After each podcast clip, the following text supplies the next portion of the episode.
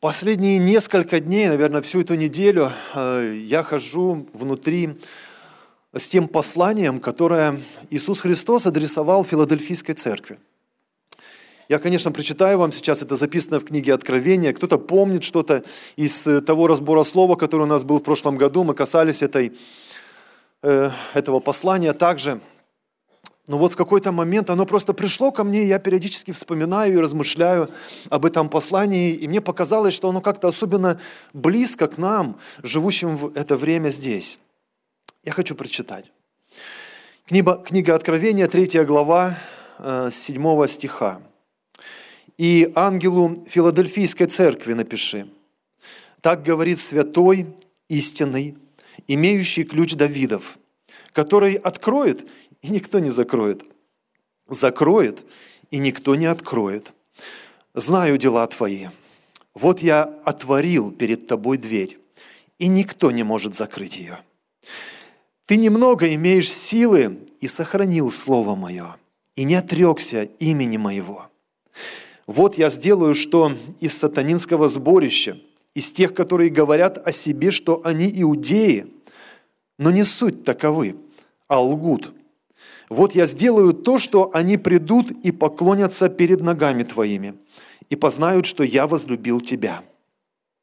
И как ты сохранил слово терпения моего, то и я сохраню тебя от годины искушения, которое придет на всю вселенную, чтобы испытать живущих на земле. Се гряду скоро, держи, что имеешь, дабы кто не восхитил венца твоего» побеждающего сделаю столпом в храме Бога моего, и он уже не выйдет вон. И напишу на нем имя Бога моего и имя града Бога моего, Нового Иерусалима, нисходящего с неба от Бога моего, и имя мое новое. Имеющий ухо да слышит, что Дух говорит церквам. И когда я читаю это окончание, то я понимаю, что Дух говорит не только Филадельфийской церкви. Дух говорит церквам. Церковь – это удивительное собрание, которое вне времени. Оно создано Иисусом для Бога. Поэтому то, что было написано тогда, две тысячи лет назад, оно очень актуально сегодня, и оно будет актуально всегда, пока мы здесь, на этой земле. Иисус говорит – что никто тебя уже не выгонит, ты уже как бы не будешь убегать, потому что ты придешь в то место, которое я для тебя приготовил. Знаете, этот образ очень хорошо понимали филадельфийцы, потому что это была такая местность, которая нередко была потрясаема разными землетрясениями. Они были не сильно, э, ну, не слишком, не слишком сильные, как где-то в соседних местах, но они были очень постоянными. То есть периодически постоянно их трясло, и они вынуждены были хватать все, что у них есть, самое драгоценное, самое драгоценное. Знаете, когда трясет, я помню, э, как на Сахалине вот тогда, Нефтегорск, который был полностью разрушен, и там недалеко же родина моя, город Аха. И мне рассказывали, и родители мои, и родственников, которых там много, они рассказывали, как все, что, что они хватали, они хватали, ну что, документы, деньги, то, что для них было самое дорогое, детей своих и все, и просто убегали, э, лишь бы спасти свою жизнь. И этот образ очень понятный был филадельфийцам, которым было обращено это послание. Иисус говорит, придет время, ты уже не будешь бегать. Тебе не надо будет никуда убегать, там не будет страха никакого. Ты будешь на месте, которое я приготовил для тебя в вечности. Там нет страха, там нет болезни. Он показывает им на перспективу вечности. Он говорит, да, на этой земле все закончится, но я что-то для тебя приготовил. И это послание к Филадельфийской церкви, оно очень перспективное, оно такое благословенное, оно столько надежды вселяет, оно столько уверенности на Бога дает. Поэтому я хочу вам предложить сегодня подумать об этом послании и применить его в своей жизни. Итак, первое, что в глаза бросается, это характеристика Иисуса, который имеет абсолютную власть. И он обращается так и говорит, так говорит святой и истинный. Знаете, если человек в истине, он будет святой. Святость, она отображается в истине. Нельзя разделить эти два понятия. Иисус говорит, я обращаюсь к тебе, я святой и истинный. И первое, что в глаза бросается, это его абсолютный суверенитет. Это его безграничная власть. Он говорит, если я открою, никто не может закрыть.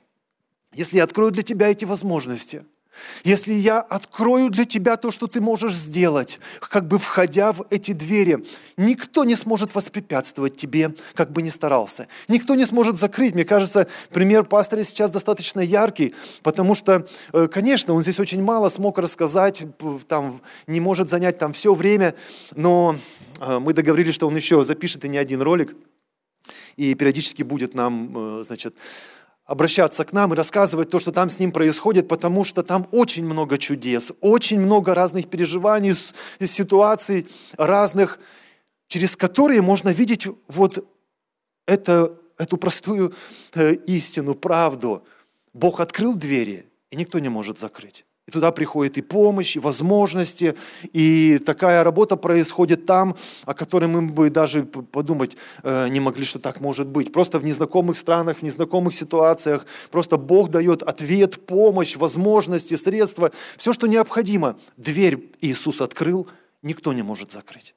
А с другой стороны, если Он закрывает двери, то можно долбиться, трудиться, чтобы открыть их, можно потратить кучу времени, жизнь свою – и бесплодно, и в пустотую, и в пустую. Почему? Потому что никто не может открыть то, к чему Бог не призвал. Никто не может сделать то, к чему, что Бог не поручал, и где двери закрыты. нам так важно сегодня понимать, где эти открытые двери, что нам нужно делать, как нам нужно сегодня жить, чтобы не потратить свои силы, свое время драгоценное, которое Бог нам дал, живущим на этой земле, не потратить впустую, чтобы не стучаться в закрытые двери, в которые тебе не надо было никогда входить.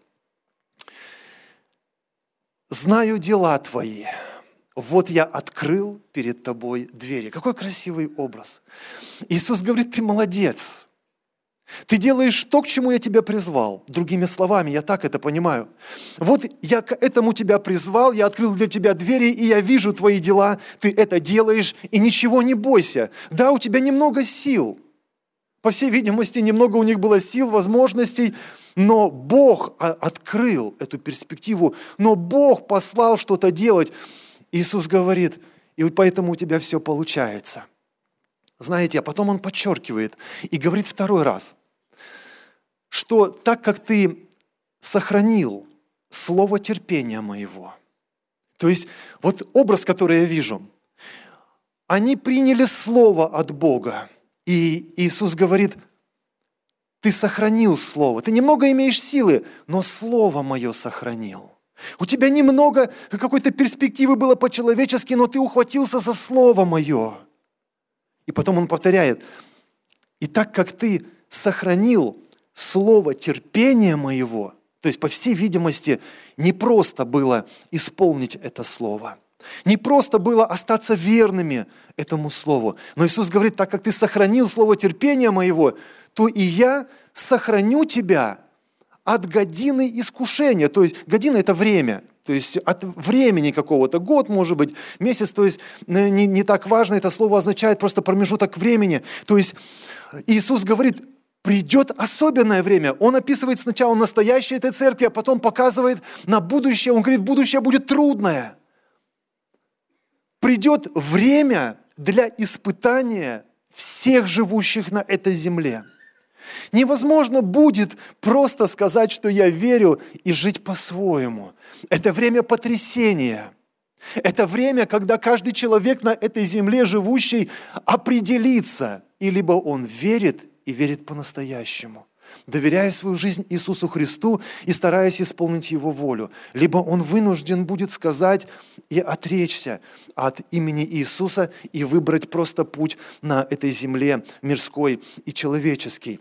И вот Иисус говорит, это будет трудное время. Оно накроет всех людей, живущих на земле. Но Он говорит к этой церкви, что сохранит их, избавит как-то их от этого времени – Такое чувство, как будто всем предстоит сдать экзамен. Всем живущим на этой земле. Всем предстоит сдать экзамен, никто не может избежать этого времени. Но будут какие-то люди, как будто они сдали экстерном. Как будто им не надо уже сдавать этот экзамен. Я не знаю, как это будет выражено. Э, я э, рассуждал с кем-то, мне говорят, может быть, избавит, это значит просто заберет на небеса уже. Может быть. Кто знает, может быть, кого-то так избавят. Но знаете, написано будет время, когда люди будут мечтать о том, чтобы просто уйти с этой земли, потому что то, что здесь будет происходить, будет настолько разрушительно, настолько мощно, настолько страшно, что никто не захочет уже просто жить здесь. Невозможно будет что-то строить, какие-то планы рисовать. Многие просто захотят уйти с этой земли. И вот Иисус говорит, а я избавлю тебя, я сохраню тебя – а может быть, находясь в этом пекле, может быть, находясь в этих трудностях и обстоятельствах, Бог сохранит. Вы знаете, когда я вижу это обетование, где Иисус говорит, несмотря на то, что будет происходить по всей земле, а я тебя сохраню. Мне по большому счету не так важно, как это будет происходить. И мне по большому счету не так важны эти детали, как важна важно это обещание. Иисус сказал, я сохраню тебя. Я сохраню тебя. Он знает, как сохранить. Но если Он сказал, что я сохраню тебя, значит, Он сохранит. Дорогие, и это перспектива для определенной категории людей, для церкви. В тот момент он обращался к филадельфийской церкви, но Дух говорит ко всем церквям. Он обращается к церкви, и он дает определенные условия. Он говорит, так как ты там так и написано. Из-за того, в оригинале написано, из-за того, что ты сохранил слово терпения моего, то я избавлю тебя от этих бед, от этих страданий, или в этих страданиях избавлю. Не знаю, как оно будет, но я уже повторюсь, скажу, что для меня это не так важно. Как это будет важно, что Бог сохранит, и это не убьет, это не разрушит меня и тех, кого Бог мне сдаст со мной есть определенные условия, получается, чтобы иметь эту защиту и сохранность от Господа Иисуса Христа. И я не вижу здесь другого условия, драгоценное. Я вижу здесь только одно условие. Он говорит, у тебя немного сил, у тебя немного перспектив, возможностей каких-то, но ты сохранил Слово Мое. Ты решил, что Слово Твое, оно будет самым важным в Твоей жизни. Вы знаете, что в трудностях, в, э, в каких-то просто катастрофах, вот землетрясении, например, или еще пожар какой-то, люди хватают самое ценное, самое важное, самое дорогое, что у них есть. И Филадельфийская церковь, она, кстати говоря, жила в очень непростое время. Возможно, почему это послание стало мне близким, потому что я увидел некоторую параллель. Вы знаете, Иисус говорит, я вижу, где ты находишься. И э, те, которые называют себя иудеями, но они лгут. Филадельфийская церковь находилась в окружении такой, знаете, информационной лжи. Иудеи, евреи – представители вот этой общины, они имели очень большой авторитет. Они часто были во власти, и они имели очень большое влияние. Они претендовали на то, чтобы знать истину. Они претендовали на то, чтобы учить этой истине как закону Божьему. А Иисус говорит, они говорят так, но в сути своей они лгут.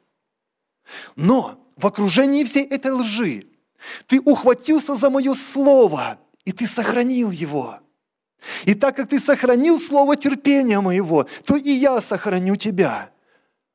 Вот в чем я вижу параллель, потому что я нахожу себя сегодня в окружении такой же информационной лжи, когда ее так много – когда ее так много, что если даже мы сейчас э, просто по маленьким группам раз, разобьемся и постараемся ответить на э, э, одни и те же вопросы, просто в группе человек 5-6, я более чем уверен, что у нас будет большая разность потому, что происходит сегодня.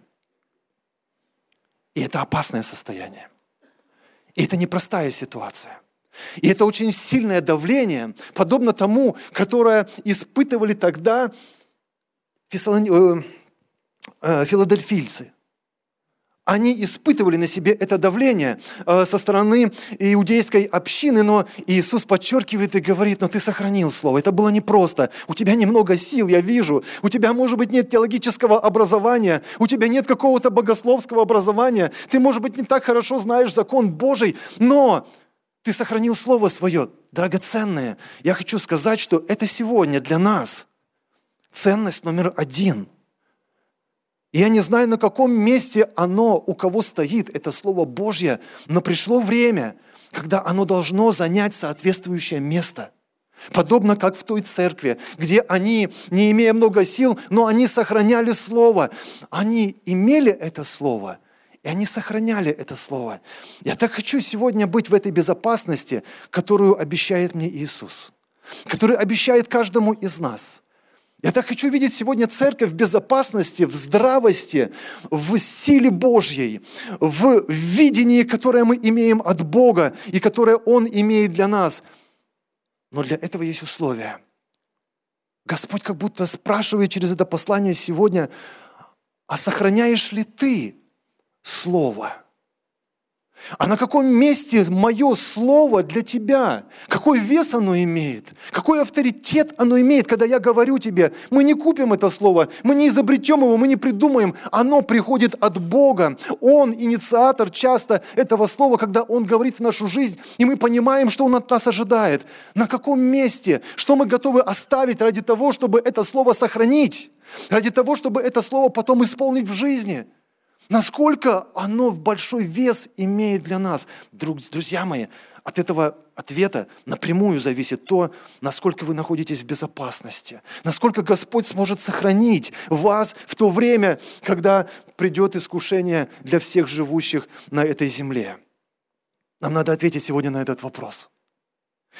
Я хочу вам привести пример. Вы знаете, в этих размышлениях Бог дает примеры такие. Мы с пастором Василием тут э, буквально позавчера пережили очень серьезное потрясение, так сказать. Знаете, мы э, решаем в течение недели, кто будет проповедовать. У кого слово, да, у кого откровение есть, кто, кто будет проповедовать или у кого возможность вообще есть. А вот. И мы рассуждаем, потом согласовываем это с пастором Виталием и говорим, что ну скажи, кто будет проповедовать, и вот мы представляем то, что у нас есть, и вперед. Вот, хорошо, и мы договорились, что э, пастор Василий там созвонится и, и, и ну, напишет, и ну, мы определимся уже, кто будет в это воскресенье проповедовать. И вот я жду ответ, он ждет ответ от пастора Виталия, пастор Виталий ему скидывает этот ответ, он присылает этот ответ мне. Я не буду весь вам ответ пересылать, там было то, что до этой фразы, было то, что после этой фразы, но там была фраза, которая была ключевой и которая определяла ну, суть ответа. Покажите, пожалуйста, э, эту фразу на экране сейчас. Вы видите, нет? «Готов я проповедовать». Это пастор Василий отвечает мне. Ну, есть у вас вопросы какие-нибудь? Кто будет проповедовать? Все ж понятно, правда? Да, только э, потом, ну, когда проповедуем, мы берем время какое-то, чтобы подготовиться. И вот я приезжаю на работу в пятницу, и пастор Василий приезжает на Белкин дом. Вот я смотрю, думаю, работает, странно, что ж он работает, надо же готовиться. Думаю, молодец, наверное, уже подготовился. Хорошо, мы трудимся вместе, обед кушаем вместе, мысли никакой нет. Более того, утром, когда я приехал, там братья в репцентре, они где-то слышали, что я должен проповедовать, и они спрашивают, а что вы приехали, вы, не, вы готовиться не будете? Я говорю, так не я проповедую, пастор Василий, так что все нормально. Они говорят, да нет, вы проповедуете, потому что мы в машине ехали и слышали, как он общался там, еще там с пастором Олегом, кажется, или, и говорит, вот что вы будете проповедовать. Я говорю, вы, ребят, перепутали что-то. Э, такого быть не может, все нормально, у меня типа все записано. Все, вопросов нет. Я всем объяснил, все, у меня просто вопроса нет. И приближаемся к вечеру, э, мы трудимся, все нормально, и вечером как-то просто пересекаемся с пастором Василием там. Я все-таки спрашиваю, а что готовиться-то не поехал? Он смотрит на меня и говорит, в смысле? И я тоже не понимаю, как понять, в смысле? Ты проповедуешь? Он говорит, нет. Как нет? Он говорит, ну я же тебе ответил. Я говорю, ну в том-то и дело, что ты мне ответил. Сверяем, видим эту фразу. Пожалуйста, она однозначная фраза. И там написано, готов я проповедовать. Но он смотрит круглыми глазами и говорит, здесь буковки «С» не хватает. Там, где пробел между словом «готов» и словом «я». Вы чувствуете разницу? Готовься проповедовать. Мы в шоке просто. Мы смотрим на, на все это, думаем, специально придум, придумать не придумаешь. Захочешь, не придумаешь. Там был текст до этой фразы, был текст после этой фразы, понимаете? Но все сводится вот к этой фразе. Эта фраза, она рисует всю картину, она дает оттенок на все остальное, чтобы вы не говорили. Вы могли бы говорить до этого еще много-много, там на пять листов, и после этого пять листов, и все красиво объяснить с одной стороны, с другой стороны. Но эта фраза, она дает либо истинный истинную картину, либо ровно противоположную. Я когда это увидел, я не мог успокоиться, потому что размышления вот эти все, они проходили. Я понимаю, что случайности у Бога нет. Я повторюсь, что ну специально захочешь придумать, не придумаешь такую историю. Я понимаю, Бог что-то хочет показать, к, э, как иллюстрацию какую-то. И вот к, ко вчерашнему вечеру до меня дошло. Я думаю, это именно иллюстрация о том, насколько мы правильно имеем сегодня откровение. Насколько мы понимаем то, что Бог говорит в нашу жизнь. Если от одной буквы может поменяться целый текст, причем не чуть-чуть, не немножко, а ровно противоположную сторону, мы же потом живем по этому тексту. Мы же потом работаем, никто не готовится – мы просто живем с уверенностью, что все нормально, и даже мысли нет. Нам говорят, эй, что-то с тобой не то, ты вообще правильно, ты тем занимаешься сейчас, чем нужно заниматься. Тебе ничего там не надо подготовить, э, тебя никуда ни к чему не призывает Бог. Нет, ребят, это Его призывает. У меня все нормально. Мы уже все договорились, я точно знаю, чем мне надо заниматься. Меняется абсолютно все, мы живем потом, поэтому, если там буковки не хватает, если это в обычном русском тексте, такое может быть. Вы скажете, богат русский язык, ну да. Но насколько богаче духовный язык. Понимаете, насколько нам важно правильно понимать, что Дух говорит церквям. Поэтому после каждого послания он подчеркивает, если имеешь ухо, тебе надо услышать, что Дух говорит церквям. И знаете, чем больше я с Богом живу, тем больше убеждаюсь, я один не способен понять, что Дух Святой говорит мне. Отсюда у меня следующая потребность в, в, рождается, выходит. Мне нужны вы. Мне нужны мои братья и сестры. Буквально на этой неделе я был уверен в одной ситуации, что я стопроцентно вправ. И мы общались на совете. Я был точно уверен, что я все правильно понимаю. И не понимал, почему меня не понимают. В одно мгновение там прозвучало одно слово. И на меня сошло откровение. В одно мгновение. Я увидел всю переписку трехдневную. Три дня мы общались на, по, по этим вопросам. Три дня. Я увидел все эти три дня совершенно в другом. Ровно наоборот, как в этой ситуации, понимаете, с этой буковкой. Это реальность нашей жизни. Откуда ты уверен, что ты все правильно понимаешь? Если бы не мои братья и сестры, с которыми мы общались, если бы не пастыря, которых Бог поставил в моей жизни, мне стало страшно, потому что я осознаю, я просто один – Дьявол меня очень легко обманет. Он и одну буковку уберет из Слова Божьего, и другую буковку уберет. И мне даже в голову не придет, что что-то не так. Я буду заниматься каким-то своим делом, буду уверен, что я прав, буду всем объяснять, что я прав, но по факту идти мимо цели. Вы скажете, ну это ты такой несмышленный. Ну, может быть, вы смышленнее. Но мне кажется, что это относится к церкви – мне кажется, что одна ценность, которую Иисус здесь не показывает много ценностей. Он не говорит, что тебе еще нужно. Он говорит, у тебя только одно. У тебя не было силы толком никакой, у тебя не было образования, возможностей. Но ты избрал, что Слово, что мое Слово, оно будет для тебя в приоритете. Что ты будешь стараться его правильно понять. И несмотря на то, что все эти иудеи, они так доктринально все показывали, они так все объясняли, они уж умели говорить и проповедовать. А Иисус дает оценку и говорит, ложь. В сути ложь. Ты ее просто так не увидишь. Но там ложь. Но ты молодец. Но ты молодец, потому что ты, вопреки всего того, что происходит вокруг, ты Слово Мое принял. Оно стало для тебя. И ты сохранил, это было слово терпения, тебе нужно было выстоять. Боже, мой разум трещит, но ты мне сказал. Но ты внутри показываешь, знаете, как часто это бывает? Ты имеешь какой-то разговор, и ты так прав. А внутри это единственное, что тебе мешает. Внутри ты понимаешь, ты не прав. И ты разговариваешь как сам с собой, со всеми, ты доказываешь, что у тебя все сходится. Одно только, одна проблемка. Внутри понимаешь, ты не прав. Можно узнать, кто-нибудь понимает, о чем я говорю? Бывает у вас так. Понимаете? И Иисус говорит, а ты избрал слушаться этого Слова Божьего. А ты избрал не игнорировать того, что внутри тебя, ведь я живу внутри тебя, ведь Дух Святой внутри нас живет. Кто Духа Святого не имеет, конечно, тот и не его. У него даже шанса нет, чтобы понять, сколько людей сегодня спорят, отсюда и войны. Они пытаются доказать друг другу свою правоту, и безуспешно они готовы убивать друг друга за свою да, э, правоту, и ничего не получается. Весь мир трещит по швам. Но у нас есть Слово Божье – и независимо от того, сколько у нас есть сил, сколько образования, сколько понимания, сколько опыта, вверх всего – это то, что написано, Бог превознес выше всякого своего имени. Это Слово Свое, которое не возвращается тщетным, не исполнив то, для чего послано.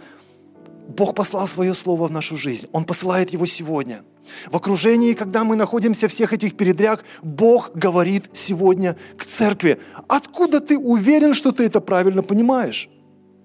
Вот мой вопрос сегодня.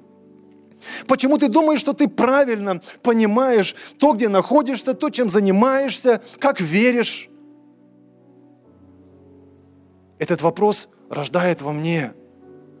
Я повторю, чем больше с Богом хожу, тем больше убеждаюсь, рождает во мне эту новую ценность, эту или не новую, следующую ценность. Мне нужна церковь. Мне нужно быть открытым. Написано, если ты во свете, ты будешь иметь общение друг с другом. И тогда кровь Иисуса Христа будет очищать тебя от всякого греха, даже если ты заблуждаешься, что-то не понимаешь. Но если ты в общении с братьями и сестрами, в открытом общении, то ты во свете. Как только ты закрываешься со своей правдой, ты попал – все, ты не заметишь. Ты будешь читать, смотреть и всем доказывать, что ты прав. Готов я проповедовать. В чем вопрос? Нет вопроса. Да, только там есть неточность, а ты ее не знаешь. Мы нужны друг другу очень сильно, нам нужны, нужно единство. Это то, о чем я хочу сказать, нам нужно единство – когда Слово Божье, когда Слово, я имею в виду не просто написанное, откровение, вот что необходимо нам, вот чем отличалась Филадельфийская церковь и за что Бог ее хвалит. Ты имеешь это Слово, ты сохранил это откровение. И остался верным мне, и не отрекся имени моего.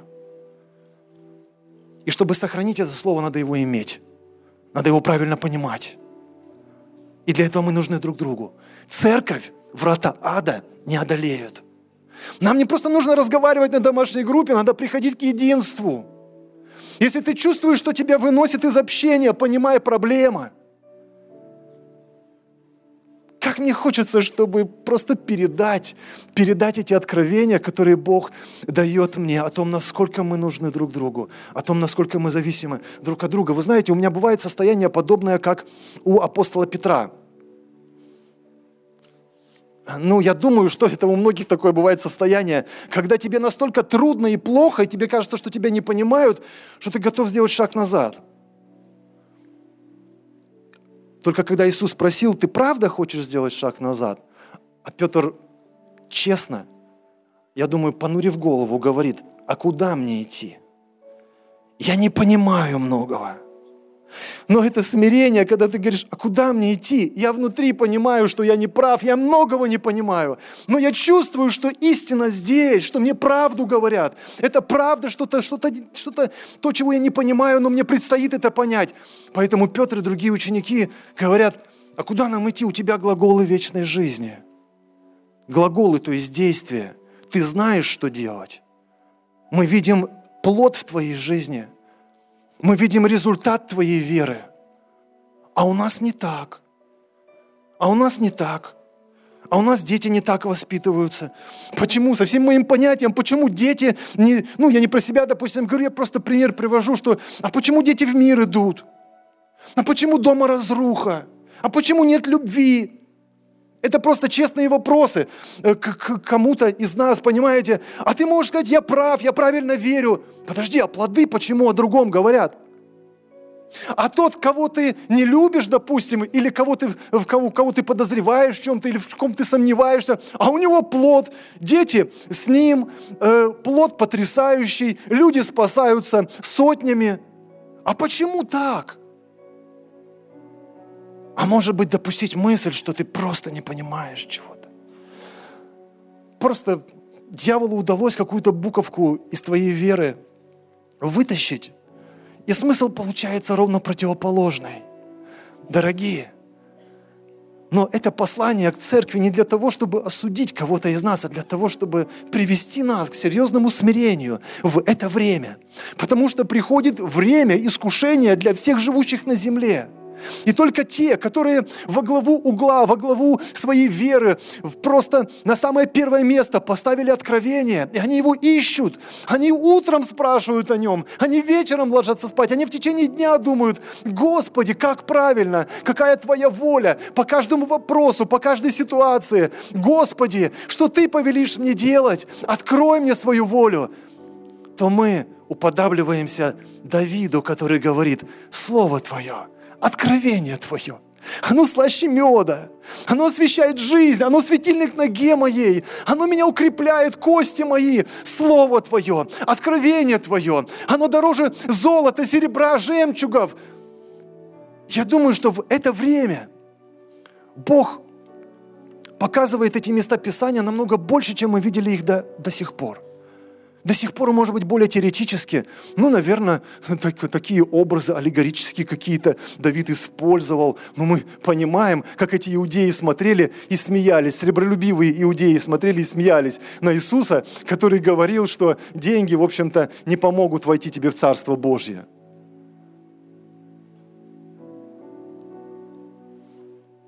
Нам необходимо Слово.